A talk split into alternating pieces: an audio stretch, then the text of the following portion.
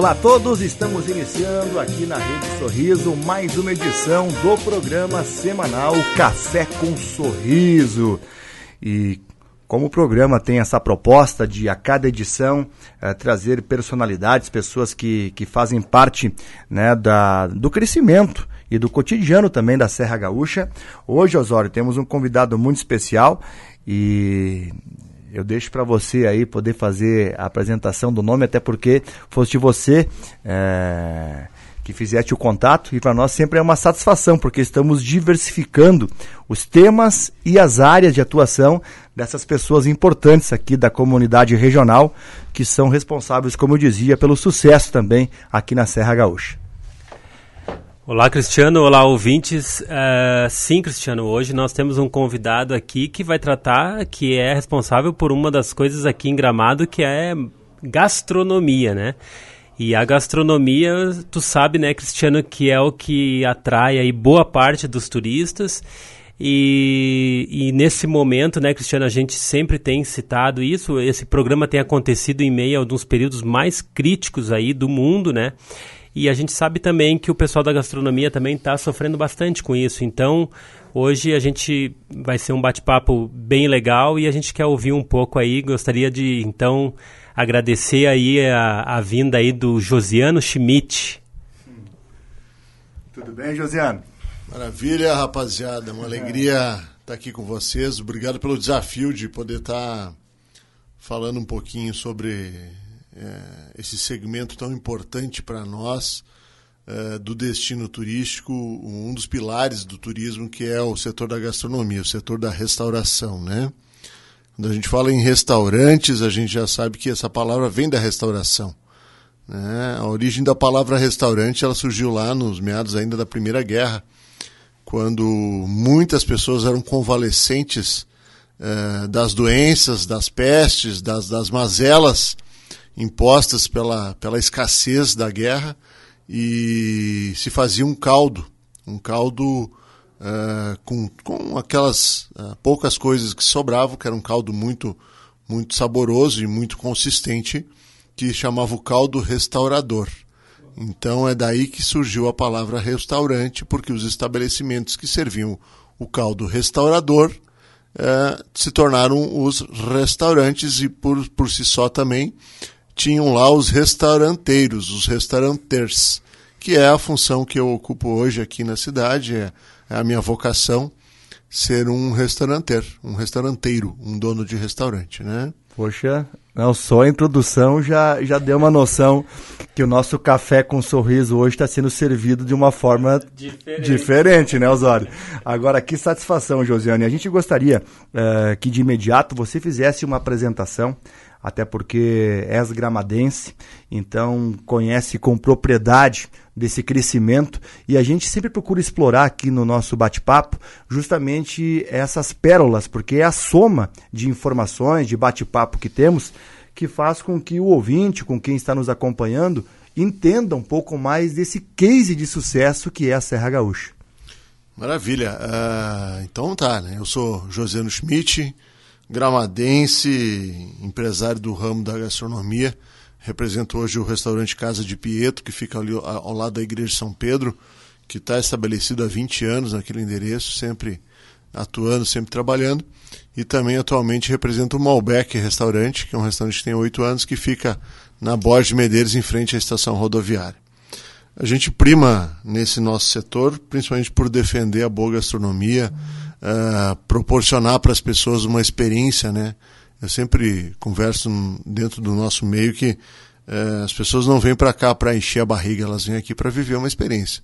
Uh, e a nossa proposta, a nossa, a nossa missão como, como organização, como restaurante, é fazer com que as pessoas saiam do estabelecimento saiam da experiência melhores do que elas entraram, né?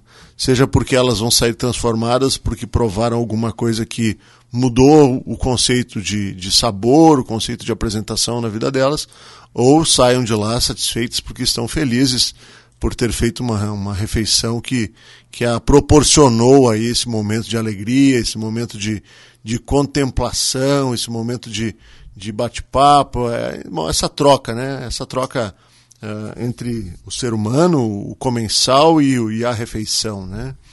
E o ato de, de se alimentar é um ato muito nobre uh, e, e, as pessoas, uh, com o passar do tempo, eu sempre espero que uma, uma pandemia que nem essa que a gente vive agora nos ensine algumas coisas, né? E a gente vai começar a aprender a partir do momento que a gente começar a dar bola para os detalhes, né? Começar a se entender que é a diferença está no detalhe.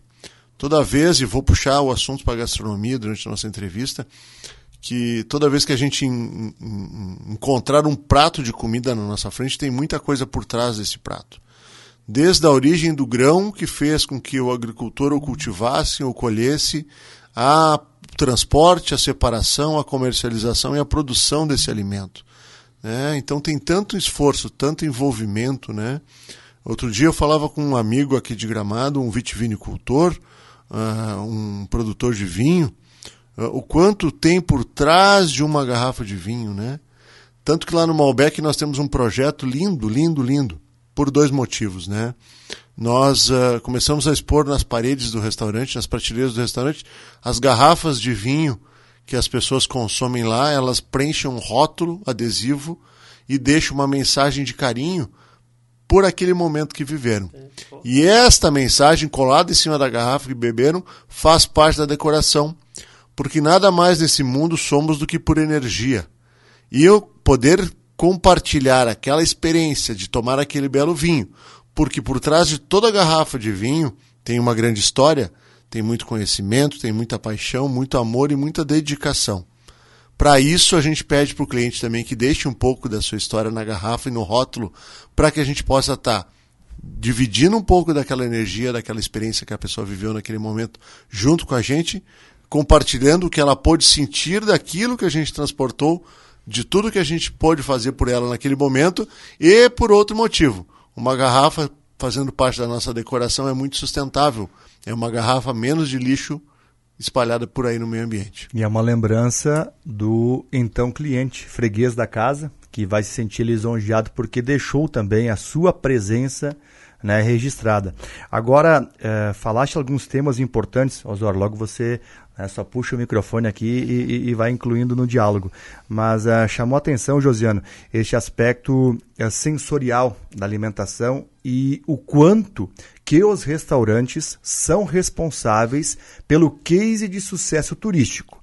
Você, como gramadense, sabe da natureza exuberante, observou também as transformações, observa isso, mas gostaria que você falasse sobre a responsabilidade que tem uh, os restaurantes, não só no número, mas na qualidade, porque afinal de contas muitos vêm para cá e têm uma experiência gastronômica com a diversidade também de opções. É. É, Cristiano, mais uma vez o período que a gente vive fica provado que é preciso encontrar equilíbrio, né? A vida uh, nos mostra a cada dia que passa, a cada notícia que a gente recebe, que a diferença está no equilíbrio. Tá? Não, e, e, o que a gente vive agora mostra que tudo que a gente sabia ainda não sabia tudo. Então já dizia o filósofo, quanto mais sei, sei que nada sei. Né? Uh, e o equilíbrio está muito relacionado à alimentação também. Nós somos aquilo, já dizia outro escritor, nós somos aquilo que comemos. Né? Tu és aquilo que tu pensa, tu és aquilo que é, é, age, aquilo e principalmente aquilo que tu consome. É, e o ser humano, o cliente também, né? nós como consumidores, é, estamos notando que não dá mais para desperdiçar fome. O que, que eu quero dizer com vocês? A gente precisa ser mais seletista naquilo que consome, naquilo que lê, naquilo que respira, naquilo que. Né? A máscara, hoje, tão importante na nossa sobrevivência, ela faz um processo seletivo de qualidade. Então a máscara é um filtro. E nós, como seres humanos, precisamos fazer o filtro daquilo que consumimos. Tá? Obviamente, o conhecimento e as coisas que a gente vai vivendo no dia a dia vai nos mostrando que nós precisamos ser mais seletistas. Então, uh, amigos e ouvintes, eh, nós temos que ter muita capacidade de avaliar aquilo que está nos sendo ofertado. Não existe almoço grátis e também não existe almoço ou jantar abaixo do custo. Se você olhar na gastronomia hoje, principalmente de gramado, e perceber que alguma coisa está sendo te ofertado abaixo daquele valor que tu conseguiria fazer em casa, não existe almoço grátis. Alguma coisa está errado nesse equilíbrio. Tá? Então a gente percebe por aí muito, e eu, eu, eu, eu uso muito esse termo da, da commodity, que é o fundi, que é o grande carro-chefe da nossa gastronomia, que são as fundis, né? Vou voltar um pouquinho também na história da fundi, né? que é tão tradicional aqui na nossa região, que já marca a nossa região como um prato que foi é, é, globalmente local, né? Pode-se dizer que a fundi é globalmente local. A, a, a fundi ela surgiu durante a Segunda Guerra Mundial, tá? É, nos países nórdicos, nas regiões muito frias, tá? E ela tem uma característica muito parecida de criação à nossa feijoada, a paeja valenciana, a, a própria minestra italiana, e a fundi surgiu naquela região da Suíça, naqueles países nórdicos, tá? com uh, aparas de queijo e sobras de queijo que iam ficando mais velhas e secas, tá? que os camponeses, pela escassez de recursos também, usavam alguma bebida alcoólica, picavam e ralavam esses queijos, derretiam eles e faziam a fundição. Aí se criou a fundi. Tá? Queijos, aparas de queijo, raladas, tá? Uh, aquecidas até entrar num processo de fundição, de amolecimento. A bebida alcoólica, que hoje se usa um pouco de vinho, na época se usava a tal da kirsch, que é um licor, que aumenta, todo, toda bebida alcoólica ela, ela tem um processo de aumentar a temperatura, tá? porque é o processo de, de volatização do álcool, aumenta a temperatura química do alimento, fazia com que esse queijo derretesse mais homogeneamente. Então, assim se criou a fundi. Depois nós vamos ter as outras receitas de fundi, uh, uh, e muitas delas também foram adaptadas aqui na nossa região. A própria tradicional fundi de carne, que não é feita no óleo, mas é feita numa pedra, ela tem uma, uma, uma, questão muito local nossa também. A própria fundi de chocolate também, ela tem uma origem muito nossa, porque nós não, não, não produzimos cacau, mas nós temos o melhor chocolate do Brasil. Então, Gramado e a região têm um dos melhores chocolates do Brasil e não tem um pé de cacau. É, então temos uma melhor fundida de chocolate também. Mas, gente, o que eu quero dizer, voltando ao início da conversa, é que não tem almoço grátis. Se tu olhar uma promoção por aí que uh, o preço está abaixo do que tu fores comprar um produto no supermercado e fazer na tua casa, desconfie. Precisamos ser seletistas, precisamos ter um pouquinho mais de critério na hora de uh, nos alimentar, porque uma experiência ela também pode não ser boa no outro dia, né? Uh, e eu, eu assim, uh, qualquer um, eu acho que viajou para alguns locais, uh, observa que a nossa região tem realmente, né, Cristiano e Josiano, uma qualidade na refeição, é, claro, tirando algumas exceções que eu acredito que realmente tu comentou ali, mas tem uma qualidade na nossa, na nossa gastronomia, na nossa refeição aí maravilhosa. Mas eu queria voltar um pouquinho, não sei, nós não temos muita ordem, tá? Mas eu tenho uma curiosidade minha particular até Bacana, a teu respeito, Cristiano. Bacana. Uh, Josiano, que é uh, como tu chegou até a gastronomia? Como a gastronomia chegou? Eu, eu, noto que tu, só pelo teu falar, que tu é apaixonado pelo que tu faz, né? Eu sei que a tua mãe trabalha contigo. Eu, essa história é uma história de família? Tem a ver com. É, veio de uma origem familiar? Ou foi um desafio teu entrar na área gastronômica por conta, porque tu gostava? O desenvolvimento da região de Gramado, é, é ele se deu pela necessidade. Tá? Ninguém veio aqui doou essa área de terras onde é habitada os, os verdes campos de cima da serra, os lindos, as lindas caneleiras de canela ou os lindos gramados de gramado, porque aquilo é maravilhoso e bonito. Aqui era uma região na terra da, da Boa Esperança para imigrantes italianos que fugiram da Itália com a esperança, com uma foice, um, um um, uma enxada, um casal de, de pato, um casal de galinha e, e, talvez um cavalo em cima do navio. Não era tão romântico assim. Não era tão romântico, era bem menos romântico. Tu imagina abrir essas picadas aí, enfrentar onça, enfrentar bugio e ter que desbravar esses campos aqui, essa região. Então a minha história não é diferente, é uma história de, de, de desbravar Tá? Sou filho de Gramado, filho de, de, de uma primeira geração que veio do interior de Nova Petrópolis. A minha mãe e meu pai vieram da colônia e com muito esforço vieram buscar atividade profissional vindo do êxodo rural. Né? Meu pai veio para a indústria moveleira e minha, minha mãe para a prestação de serviço.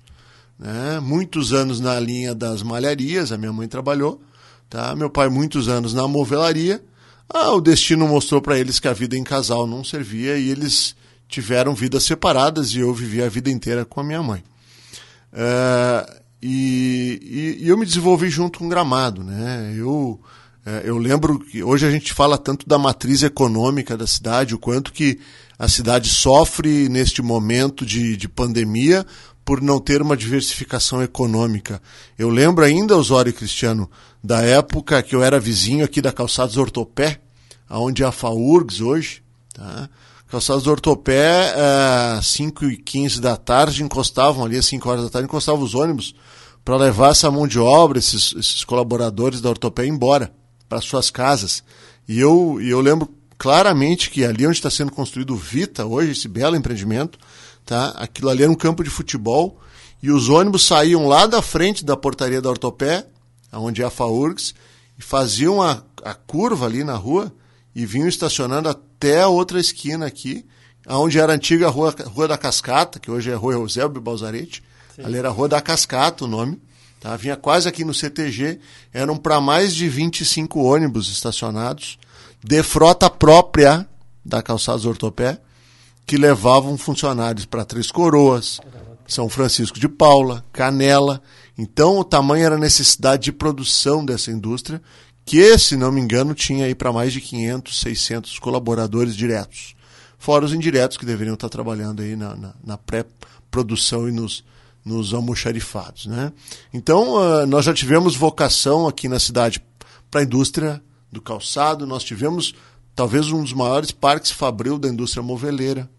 Né?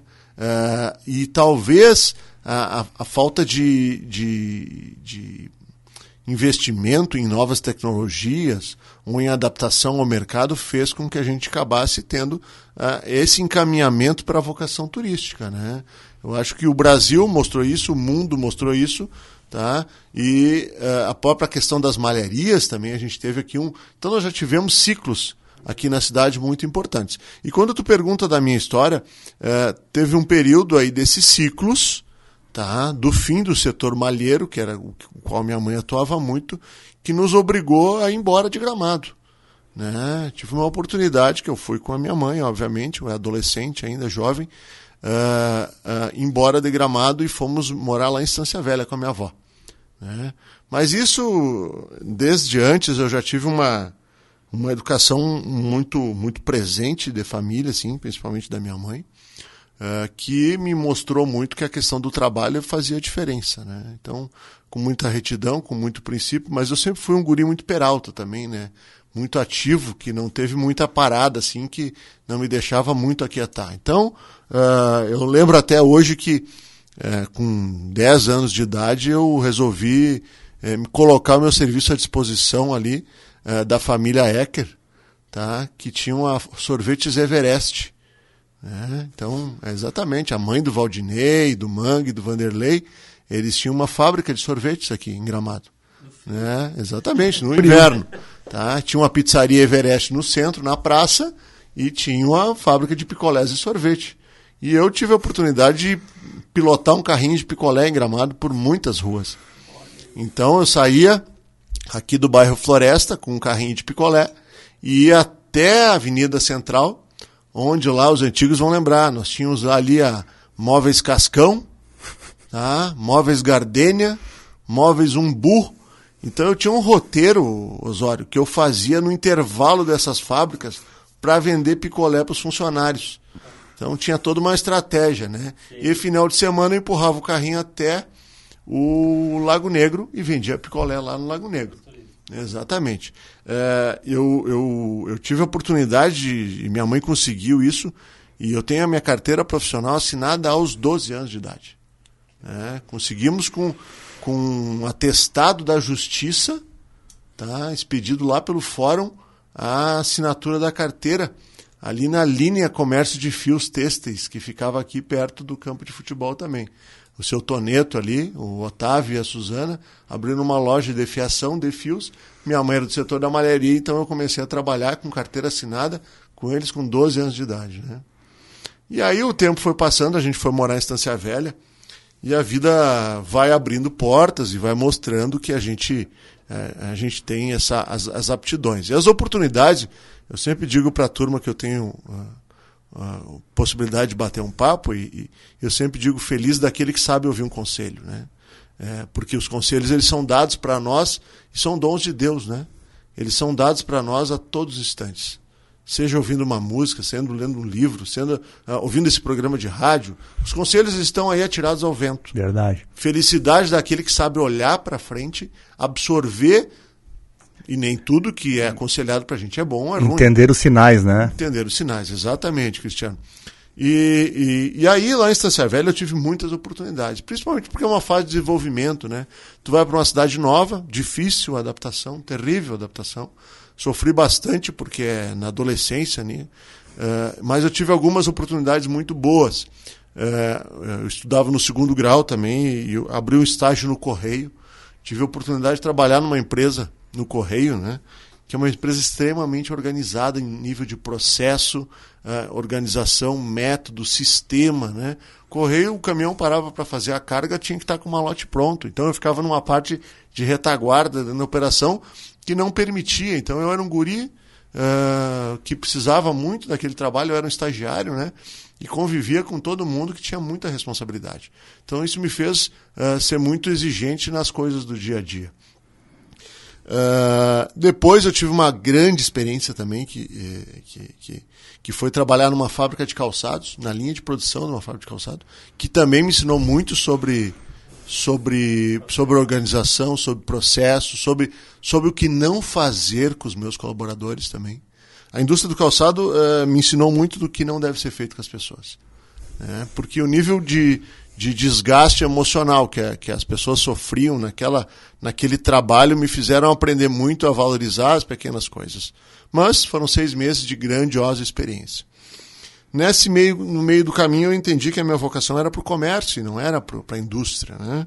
E, e, desenvolvi uma amizade com, com o senhor que tinha uma ferragem lá. E, e nessa ferragem comecei a trabalhar quase como estafeta, né? Uh, e eu sempre brinco, eu aprendi a dirigir lavando os carros da ferragem, porque tinha um pátio muito grande, então eu pude, podia lavar os carros no sábado de tarde, fazer um plantão extra, lavar os carros. E a parte interessante disso, gurizada, é, é que junto com a, com a ferragem eles eram donos de uma funerária. É. E nessa, nessa funerária eu sempre tive muito medo. Eu, eu, lembro que eu morava aqui, nós estamos aqui, na Rádio Sorriso está perto do cemitério aqui. E quando eu era moleque, minha mãe fazia malhas aqui em Gramado em casa e eu tinha que levar essas malhas de bicicleta para uma senhora que costurava, que fechava as luvas e meia, né? tinha que e passar ela morava, cemitério. Ela morava atrás do cemitério. Ah. E eu, moleque, de noite, às vezes era meio preguiçoso, a mãe me botava pressão para levar e eu tinha que levar. E eu sempre tive muito medo de passar por ali, né? E minha mãe sempre dizia, tu tem que ter medo dos vivos, não dos mortos, né, meu filho? Que história é essa? E, mas voltando lá para a Estância Velha, para a funerária. E eu também meio assim, né? Só queria trabalhar na ferragem. Mas eu, vocês imaginam, né? É um guri, filho único, uh, morando só com a mãe numa cidade nova, que já foi embora daqui por causa da, da dificuldade econômica. Então eu, eu queria ganhar o teu pila, teu dinheirinho. E lá em Estância Velha uh, uh, surgiu a oportunidade de eu começar a ajudar junto com a eles quando tinham serviços fúnebres a ser feitos. Foi uma experiência muito bacana, muito importante na minha vida. E aí eu quero dizer para vocês assim, né? É, é, teve um, uma ocasião que eu aprendi uma das grandes lições da minha vida. Né? É, tu não deixa para amanhã aquilo que tu pode viver hoje. Sempre que a gente chegava para fazer um serviço de encomendação e chegava com, com alguém que havia falecido para fazer o velório, né? o meu colega, que era um, o responsável pelo setor, eu era só ajudante, ele, ele sempre dizia: o arrependido chega primeiro, olha lá. E eu não entendia muito bem, lá pela terceira ou quarta vez eu disse: mas que história é essa, tia? É, que tu fala? Não, é porque tu já reparou que toda vez que a gente chega aqui de madrugada, chega aqui de noite, na capela sempre tem alguém esperando? Eu digo, olha, é, não, e tu já viu que normalmente essa pessoa ela está muito, muito, muito abatida? Eu digo, ah, mas não é natural? Ela tá, é um, é um ente querido, sim. É, só que normalmente essa pessoa tem alguma coisa para dizer que ela esqueceu de dizer enquanto era tempo. Isso não quer dizer, gurizada, que seja um caso, tá? um caso que é, é, é de praxe, é um caso que. Mas usualmente a gente que vivia as dores do momento percebia isso. Tá? E eu sempre digo, e, e eu tenho grandes alegrias na minha vida, grandes alegrias na minha vida, e uma das grandes alegrias da minha vida foi ter conhecido a minha esposa. Hoje eu tenho 43 anos, eu conheci a minha esposa e nós somos casados desde os 16. Tá? Eu e a Isabel, né, para quem nos conhece, sabe que Puxa. nos conhece junto. Nós estamos aí, eu nem sei fazer essa conta aí, mas teria que botar no papel, 43 menos 16. Osório, tu quer botar Osório, tu quer... 23 anos. Mais? Não, tu tem 43, 3. é 16. Isso. É... 28, 27? É. Então são aí, 27 Poxa. anos entre namoro, noivado e casamento, tá? Então, obviamente, né, é, minha grande parceira, minha grande amiga, né, é, Isabel, minha esposa, temos dois lindos filhos, o Marco Antônio e a Maria Antônia, que são as dádivas de Deus para a gente. E, por que que toquei nesse assunto? Porque se tiver oportunidade, uh, não deixe para amanhã aquilo que tu precisa falar hoje. Por mais insignificante que possa ser para ti, talvez para outra pessoa não seja. Tá? Então não vá dormir magoado, não vá dormir arrependido, não vá, né? Por mais que às vezes a gente seja muito orgulhoso, Tá? E muitas vezes o arrependimento ele faz com que a gente perdoe as coisas e não tenha a possibilidade de manifestar, mas manifeste no teu coração né, o sentimento. É, então, se tu não puder falar com aquela pessoa, faça um momento de introspecção contigo mesmo, um momento de oração e peça pela vida da outra pessoa que tu não teve oportunidade muitas vezes de. de porque às vezes ah, fazer com que a boca fale o que tu está pensando é muito difícil, né? Então prepara isso, prepara isso. E lá eu aprendi isso, né? E uma coisa que a gente sempre fala nos bate-papos de casais: nunca vá dormir com a sua esposa ou com o seu esposo em X. Não durma em X. A cama não foi feita para a gente dormir de bunda um para o outro, né? Por que, que as pessoas dormem de bunda um para o outro? Porque não querem olhar na cara. É, então eu viro de costas e faço de conta que estou dormindo com um desconhecido. Não faça isso, não tenha, tenha oportunidade de viver a sua vida com muita intensidade. E está aí a grande demonstração, nós estamos chegando a quase 100 mil mortes no país. Né? É um assunto duro, mas é um assunto que está aí. Quando era na Itália, quando era na Espanha, a gente imagina que coisa louca, está morrendo esse monte de gente, mas está aqui. É. Né? Os números viraram nomes. Exatamente. A gente está com o Josiano Schmidt conosco aqui no programa Café com Sorriso. A gente vai para o intervalo comercial. No retorno, tem mais bate-papo no Café com Sorriso. Olá, estamos aqui de volta então com o Josiano Schmidt, esse cara que é uma referência na gastronomia de Gramado. E a história está muito boa, né, Cristiano? E a gente então quer ouvir esse, como é que foi esse retorno aí, Josiano? Bem, gurizada, aí um, um desses domingos de família lá, porque também a gastronomia tinha uma vocação, né? Fazer um assado embaixo das árvores na, na, na volta da casa da avó era uma tradição. E a família lá morava muito perto, tinha os tios e tal, então a gente se reunia muito em família. Isso é uma das grandes virtudes da família, da minha mãe lá, que a família se reunia muito seguidamente, se reúne até hoje. Uh, e eu tenho um grande, um grande amigo, um, um pai, e, e, é um tio, mas é um grande amigo que eu chamo de pai, que é o Celso Fiorese. Tá? O cara que é meu tio, porque a, a Dulce, a esposa dele, é irmã da minha mãe, e num desses bate-papo lá em Estância Velha, ele me disse: Mas tu não tem vontade de voltar para Gramado? Eu disse ele: Tudo que eu quis na minha vida sempre foi voltar para Gramado. E ele, ele disse: Mas o que, que tu acha que seria um negócio que, que daria certo? E entre outras tantas coisas que eu já tinha feito lá em Estância Velha, tinha sido vendedor da Colombo, tinha trabalhado na Serra em Mendes, já tinha estava começando a estudar na, na Fevale, tinha entrado na, no curso de Ciências Contábeis, eh, Ciências, nada a ver, Ciências da Computação Sim, né? né? Nada a ver com a minha área, mas era uma coisa da moda, porque lá em 2000, em 98, por ali, né? É, ah, informática e tal. E eu, eu fui para a faculdade e, e aí um dois partes para o Celso me disse, o que, que tu acha que é o negócio do futuro? Eu digo, ah, eu acho que o negócio do futuro é a gastronomia. Por que, que tu acha disso? Porque independente de tudo que vai acontecer, tá, as pessoas vão precisar comer.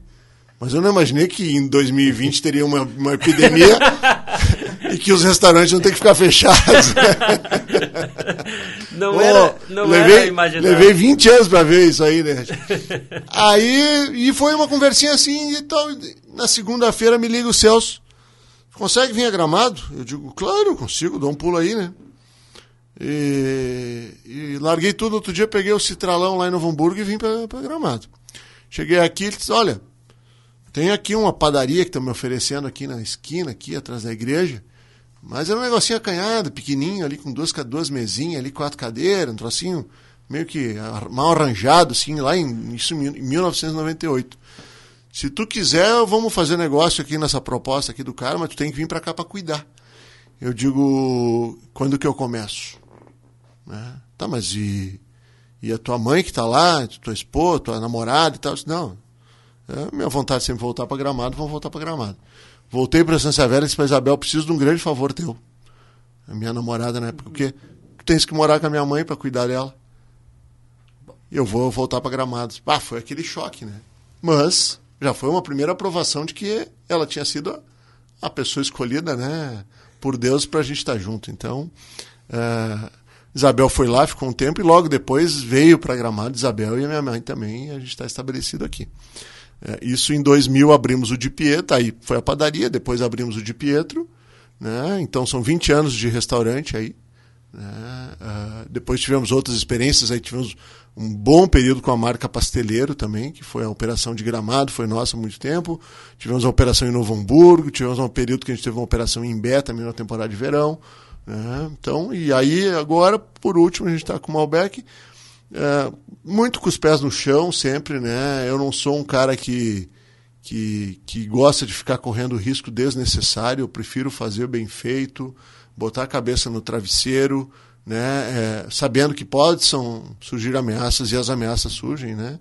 Então a gente tem uma legião aí de colaboradores, de ex-colaboradores que passaram na, na, trajetória da gente. É, é e, e, são pessoas aí que são grandes amigos, né? A gente fez nessa caminhada muitos amigos dentro da empresa e até hoje a gente tem muita gente, muito parceiro aí, né? Somado a isso, gurizada, eu sempre tive uma uma vocação aí pelo colegiado, né? Pela, pelo, pela associação. Eu acho que é, quando os desafios eles são compartilhados, a gente consegue ir mais longe. E sempre fui entusiasta desse setor da gastronomia, trabalhar em coletivo. Tanto que tive a alegria de presidir aí por um mandato a Brasel, Associação Brasileira dos Restaurantes aqui em Gramado, né? Fui sucessor do Pedro Andrés, que é um outro grande amigo, que é um dos grandes homens da gastronomia, lá do restaurante Nonomil, o Pedrão. Né? Tivemos junto a capacidade de fundar, eu fui o segundo presidente, depois a gente teve outros já. É uma entidade que agora se mostra ainda mais do que nunca muito importante. Né? Convidá-lo aqui para o programa. É, o Pedro. O Pedro tem muita história para contar e, e sem sombra de dúvida, né? Eu vou sugerir também para vocês outros grandes nomes que eu acho que deveriam estar aqui. Tá? Uh, depois disso, uh, outros desafios aí, né? A, a, a uma autarquia que a gente precisou construir uh, a duras penas e muita força para manter os nossos eventos. Gramadotur, que é um dos grandes, grandes cases do turismo do Brasil hoje, uma autarquia pública, né? De conselho privado, que faz com que tenha, um, que tenha um orçamento significativo em relação à economia da cidade, que o turismo é, foi e será a fonte de desenvolvimento da nossa região. Nós temos que preservar muito o nosso turismo, porque ele é da ele, é dele que a gente tira o sustento e vai tirar por muitos anos e por muitas gerações. Tá? Nós vamos sair dessa crise que nós estamos vivendo agora muito mais fortes, muito mais organizados, porque nós temos uma, uma coisa chamada qualidade no destino e no turismo. Né? Vocês falavam antes também, ah, Gramado por si só é sucesso. É sucesso porque aqui as pessoas fazem com que esse sucesso aconteça e o gramadense, o prestador de serviço, o criador, o desenvolvedor, ele é muito crítico. Né? Grandes nomes é, do turismo da cidade fizeram com que essa cidade eh, seja o que é, porque são críticos com as suas coisas, são críticos com aquilo que é prestado de serviço e de qualidade para os outros. Essa faz a diferença. Por isso que nós estamos muito à frente de qualquer outro destino. São perfeccionistas, né? E aí é que faz a diferença. Dentro desse assunto, é importante, Josiano, que a gente destaque também, uh, é impressionante a quantidade de restaurantes que Gramado e Canela, por exemplo, tem. E mesmo assim, claro, você já citou antes, né? Fez aquele cálculo e realmente ele, ele, merece atenção. Ora, você pagar menos pela refeição do que custaria em casa. Isso é alguma coisa está errado no equilíbrio. Faz sentido o raciocínio. Mas eu quero me referir à questão do destino turístico, a importância que os restaurantes têm nesse quesito. Porque as pessoas vêm para cá para ter essa experiência gastronômica também, né? Não, é evidente, Cristiano. Hoje o que está acontecendo essa semana, por exemplo, né? Uhum. A bandeira vermelha ela faz com que a gastronomia permaneça fechada, tá? No meu ponto de vista, uma incoerência muito grande. Por quê? Porque se a hotelaria tem a liberdade de receber 40% dos leitos para turistas e a gastronomia é um dos pilares da sustentação, se não tiver gastronomia, se não tiver o comércio com todos os protocolos, com a quantidade que pode ser recebida, não adianta abrir a hotelaria. Os hoteleiros estão com problema porque as pessoas estão cancelando as diárias porque não tem por que vir para cá. Tu não pode ir a um parque, tu não pode ir frequentar um restaurante e viver uma experiência, tu não, não, não adianta tu ficar trancado no hotel assistindo televisão, ficas em casa. Tá? É um momento delicado que todo mundo vai errar muito e ninguém sabe certo o qual é o caminho. Então, quem sou eu para vir aqui dizer o que deve se fazer ou não deve se fazer? Mas eu sou um cara de equilíbrio. Eu acho que a gente precisava definir. Queremos o turismo neste momento acontecendo? Sim, queremos. Como queremos? Essa pergunta que o governo não se faz. Tá bom, eu vou liberar a matriz econômica para funcionar, mas como? Tá? E eu preciso liberar as necessidades básicas hospedagem, alojamento, alimentação, entretenimento. Se não tiver o básico, não adianta ter nenhum das pontas com o básico. Então, e, e, tu pergunta sobre a, a, a, oferta e a demanda, né? Nós vamos viver um novo ciclo também, tá? É, eu acho que nós vivemos uma super oferta em vários setores. Tá? Leia-se os booms que a gente tem de movimento em alguns períodos do ano que a cidade fica completamente over. Tá? Então, muito hotel, muito restaurante, muito apartamento. Mu nós vivemos um, um, um, desequilíbrio em algumas questões. Tá? Precisa pra, o que para equilibrar isso? Muito planejamento. Precisa muitas vezes parar, olhar um pouquinho para aquilo que a gente já tem, fazer um diagnóstico e tentar entender ali na frente qual vai ser o próximo passo a ser dado. Como que nós vamos entender neste momento qual é o próximo passo diante do que tá, nós estamos vivendo? É muito difícil. Não tem como planejar o que é implanejável. Nós temos que estar hoje tentando entender o que a gente vai fazer amanhã. É. Mas, sem sombra de dúvida, analisando até o dia 18 de março, uhum. tá? nós fechamos a cidade no primeiro ano, 19 de março, Tá? Uh, nós vínhamos tendo alguns desafios e sim, eu vejo que as cidades, as administrações têm trabalhado bastante. Vejo a agenda estratégica, vendo, vejo os planos de mobilidade. Todo, existe uma série de conselhos e um monte de gente envolvida em fazer as coisas funcionarem. Uhum. Né? Não é por falta de vontade, por falta de esforço que as coisas não têm funcionado melhor. Eu acho que elas podem ser melhor, sim. O problema todo é que a gente cresceu rápido e, de certa forma, com alguns descompassos. Mas nós, temos, nós tínhamos até esses dias bons problemas para resolver. Eu sempre digo, né, o, aonde guardar a tua safra, se esse for o teu problema, o problema é tu ter o, o, o estaleiro e não ter a safra, né? Então, bah, aonde botar o, aonde é. botar todo esse boi gordo que eu tenho no campo é um bom problema. O problema é não ter boi no campo e um monte de gente com fome. É. Né? Então nós temos bons, nós tínhamos até o dia 18 de março bons problemas. Agora os problemas eles mudaram um pouquinho de cara. Nós vamos ter cenários aí pela frente muito interessantes uh, para se, para se pensar, principalmente no que diz respeito ao turismo interno, uhum. porque dificilmente uh, essa parcela da população que tem gramado como como as pesquisas mostram, uhum. um dos primeiros destinos a ser visitados uhum. após a uhum. pandemia. Tá? São, são clientes importantes, são clientes que normalmente têm aqui sua segunda ou terceira residência habitual. Certo. São pessoas moradores de final de semana que vão vir para cá. E nós vamos nos recuperar dessa crise econômica da, da, do Covid agora muito mais rápido que outros destinos. Só que precisamos ter equilíbrio e tentar buscar a equação aí e, e, fazer bem feito nisso, né? Perfeito. Estamos com o Josiano Schmidt no Café com Sorriso que retorna em instantes para a última parte do programa. Café com Sorriso retorna para seu último bloco, hoje recebendo aqui no programa o Josiano Schmidt, do Di Pietro, do Malbec. Estamos falando sobre esse atual momento também, sobre o ramo de gastronomia e a gente vai encaminhar agora esse último questionamento, pelo menos de minha parte, Josiano para que você pudesse falar sobre as perspectivas de futuro. Né? A gente sabe que estamos em meio a uma pandemia. Uh, você comentou no bloco anterior que entende que a recuperação tenderá a ser mais rápida aqui na região da Serra, em função de ser um destino muito procurado e já tem pesquisas que apontam isso. Mas além desta recuperação, uma visão de quem já está 20 anos com a Di Pietro, estar 20 anos em Gramado com um ponto, há de se ressaltar, e você tem essa experiência de ter visto várias pessoas, empreendedores, iniciando projetos, depois, logo na sequência, encerrando. Então, é, embasado nesta questão, o que, que você imagina aí para o futuro aqui da região? Essa é a pergunta do milhão, né? Todo mundo gostaria. É, é verdade. Todo mundo Mas é baseado na sua experiência. É, não, não é, não é na bola de cristal. É, né? é. Mas é, por mais que qualquer pessoa tenha uma experiência, eu me cobro muito e acabo questionando, né? Porque nós em janeiro víamos essa pandemia na China e olhava achando que era do outro lado do mundo, né? Não esperava que ela viesse com tanta força e com tanta velocidade como ela se espalhou aqui para o nosso lado.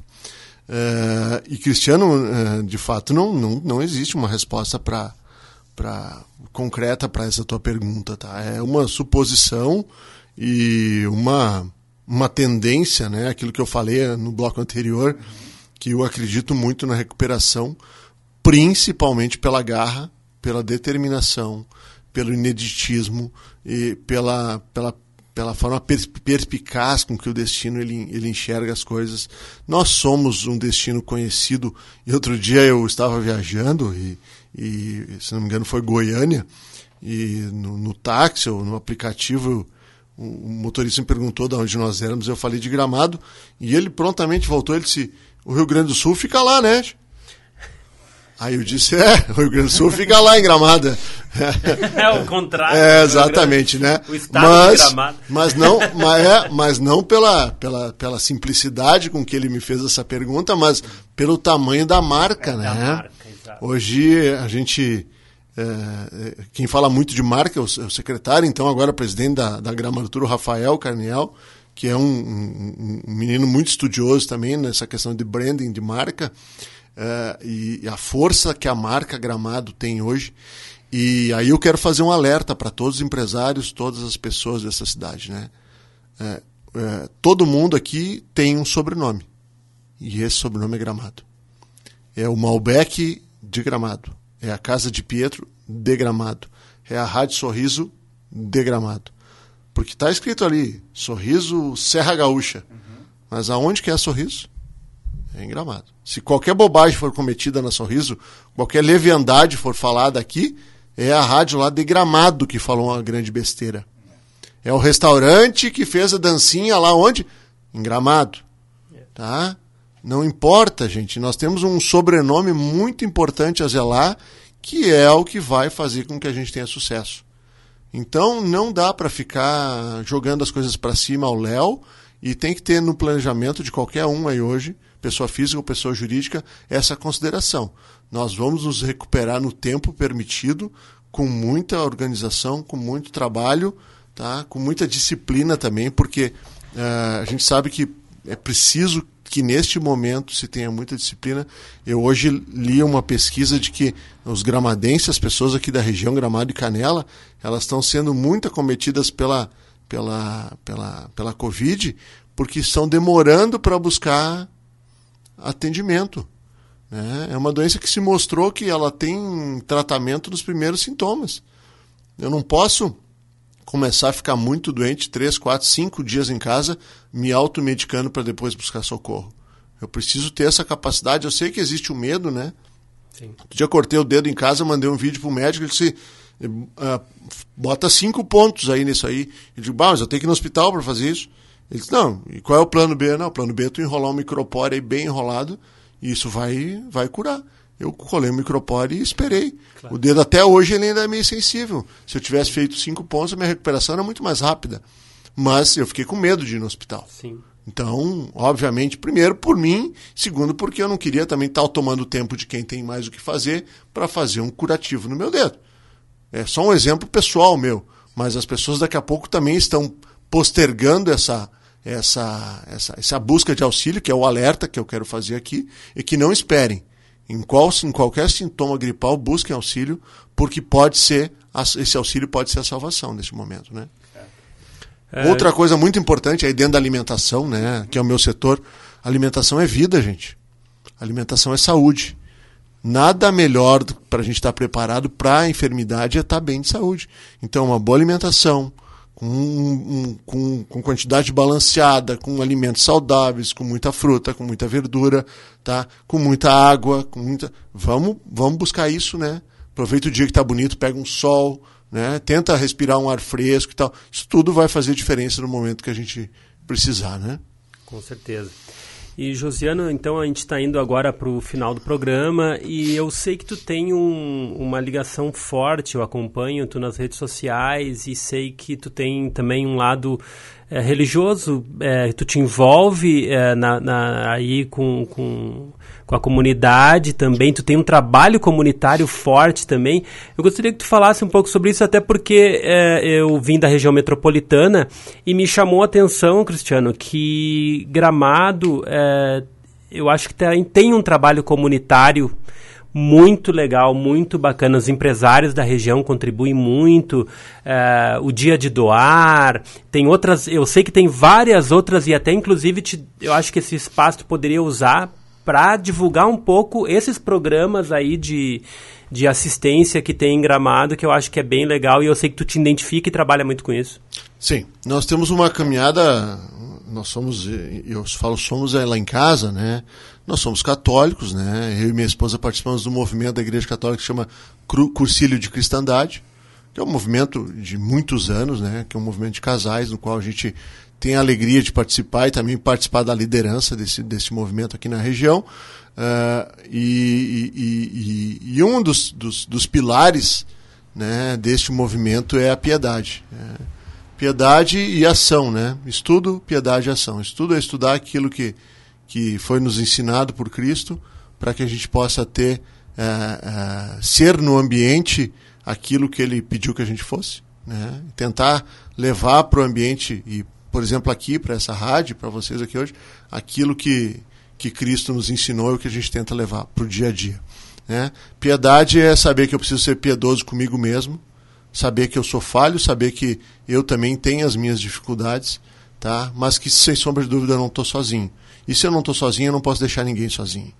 Né? A sociedade ela, ela precisa de pessoas que possam estar doando tá? ao, ao próximo. Muitas vezes é, às vezes é só atenção né? É doar ao próximo aquilo que tu pode doar. Uhum. Né? E, e, e, estudo é estudo, piedade e ação. Né? Ação que é o que tu fala hoje, que são os movimentos. Gramado uh, tem São Pedro como padroeiro, né? Uh, e a paróquia São Pedro, que é uma paróquia importante aqui da cidade, tá? ela é de 1937, então ela tem uh, a, a, sua constituição, né? É, ela depois foi, foi transformada aqui, e, e, e, é, São Pedro, isso que eu queria dizer, é São Pedro porque na constituição da paróquia São Pedro, os quatro, cinco homens que se juntaram para criar e para construir a primeira igreja, ainda a igreja de madeira, eram os quatro Pedros e um João. E aí, na definição de qual seria o padroeiro da cidade, se definiu então, por uma questão matemática, que São Pedro deveria ser o padroeiro da cidade. Né? Esse gramado era só um distrito de Taquara ainda, né? E se definiu isso, né? Exatamente. Então, é, eu tenho uma aproximação muito grande também com a paróquia, porque, enfim, eu estou há 20 anos ali do lado, num restaurante que, é, que nós alugamos a sala da igreja, então tem uma relação muito próxima, né? Uh, e, e, e, aí acompanho movimentos, por exemplo, agora a Gramado vive um movimento, um movimento que é de uma, de uma irmã nossa, que apoia também, é um grupo de pessoas, mas é Gramado e Canela Sem Frestas. Vocês já ouviram falar desse uhum. projeto? Tem entrevista aqui na uma rádio. Coisa, uma coisa eh, básica que são caixas de leite é. transformadas em mantas térmicas e são aplicadas dentro de residências onde tem muitas frestas. Então você imagina o que é dormir num quarto com fresta no inverno. Então, por um trabalho voluntariado, tá, se consegue melhorar a qualidade de vida de famílias. Mais de 12 casas até ontem já haviam sido contempladas com mantas térmicas feitas com caixas de Teta Park de leite. Então, então, são pequenos atos e pequenos gestos que fazem com que essa sociedade seja melhor. Né? Então, por si só, a gente tem uma sociedade muito organizada e, sem sombra de dúvida, abençoada por Deus. Né? Porque por tudo que a gente já passou aqui, a gente consegue superar e passar e ir adiante. Por isso que eu acredito, sem sombra de dúvida, que nós vamos sair na frente, porque essa comunidade aqui ela é uma comunidade de muito do bem e as coisas boas acontecem para quem é do bem. Agradecemos, já estamos com o tempo estourado aí, foi muito bacana, foi um bate-papo muito edificante. Eu fico contente porque quando o Osório que fez o intermédio do convite, Josiano, eu lhe confesso que até por morar pouco tempo aqui não conhecia, mas é uma oportunidade também de estar conhecendo as pessoas que fazem parte.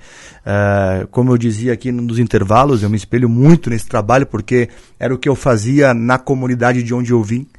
E chama atenção que a gente vai eh, somando as entrevistas, os bate-papos aqui do Café com Sorriso.